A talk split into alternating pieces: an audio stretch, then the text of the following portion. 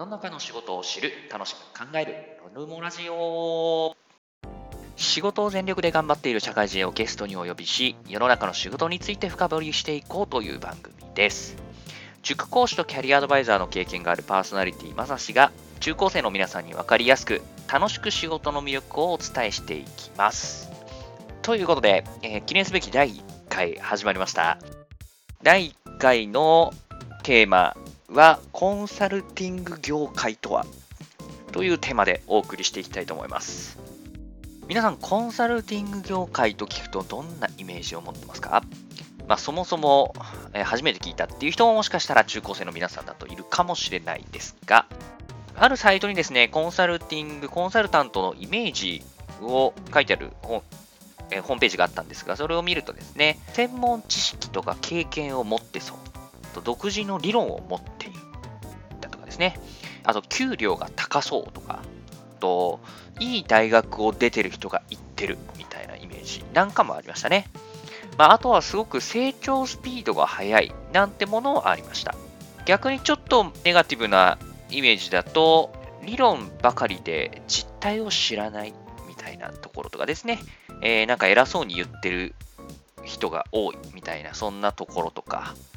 あとはすごい仕事が激務みたいな、そんなイメージを持ってる人もいるみたいですね。まあ、実際に言ったら、じゃあコンサルタントの仕事って何をしていくんだろうとか、コンサルティングファームって何なんだろうみたいなところですね。そういったところを実際に外資系のコンサルティングファームで働いてたゲストにいろいろインタビューをして聞いてしまおうというふうになってます。まあ、まずはちょっと基礎知識としてね、入れていかないといけないので、まず一般的にコンサルティングってどんなビジネスなのかっていう部分は最初に解説をした後に皆さんにインタビュー聞いてもらえればなと思っています。さあ、まずコンサルタントっていう仕事、ウィキペディアによるとですね、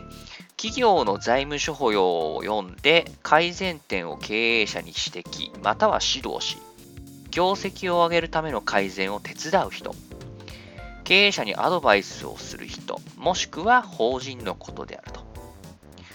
はい。まあ、ちょっと分かりにくいところもいくつかだと思いますが、まあ、簡単に言うと、経営者とかにアドバイスをしたり、会社の、会社の業務、仕事を改善したり、お手伝いする人。そんなイメージ。一言で言うと、そんな感じですね。で、コンサルティングっていうビジネス自体の歴史っていう部分をちょっと軽く説明をすると、19世紀の末、アメリカで誕生したって言われてます。アメリカの独立宣言が1776年で、南北戦争が1861年から1865年にかけてなので、まあ、アメリカができて100年後ぐらいですね。まあ、独立戦争の後ぐらいに生まれたビジネスってことになります。まあ、結構歴史が古いビジネスですね。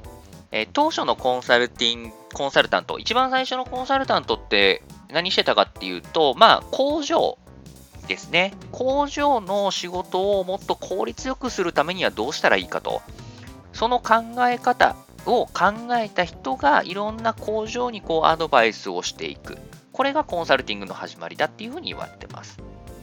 えー、当時はですね、個人でアドバイスをするコンサルタントが大半で、まだ現在のようなコンサルティングファーム、コンサルタントの人がこう集まっている会社みたいなものはまだなかったみたいですね。で、次第にそのコンサルタント同士が集まって共同の事務所を開くようになっていって、20世紀ぐらいに入ってくると、現在もまだ続いているごい有名なコンサルティングファームなんかが出現し始めたっていう流れみたいですね。ちなみに今海外の大手のコンサルティングファームですね。マッキンゼーとか、えー、AT カーニーとかですね、え、ローランド・ベルガーとか、ベインカンパニーとか、まあこんなところがすごい有名なところなんですが、こういうの全部実は人の名前だったりします。まあ、要するに有名なめちゃくちゃ有名で力があるコンサルタントの人が独立をして、その会社に優秀な人が集まってきて、コンサルティングファームっていうのが出来上がってきてると。こんな歴史があるのかなと思います。はい。で、現在では、一口に、まあ、コンサルタントって言ってもですね、まあ、本当に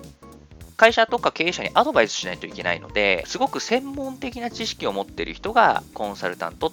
と名乗ってる場合が多いです。なので、コンサルタントって一口に言ってもですね、いろんな種類があります。まあ、いくつか挙げると、経営コンサルタントとか、IT コンサルタント、人事コンサルタントとか、あと面白いのだと、なんか地方創生コンサルタントなんかもあったりしますね。こんな風にいろんな専門家の人たちがコンサルタントって名乗っています。え僕がキャリアアドバイザーをやってる時に、コンサルタントになりたいです、コンサルティングファームに転職したいですていう人は、やっぱ多かったね。理由の大きなところはやっぱりすごく給料が高いっていうところとか、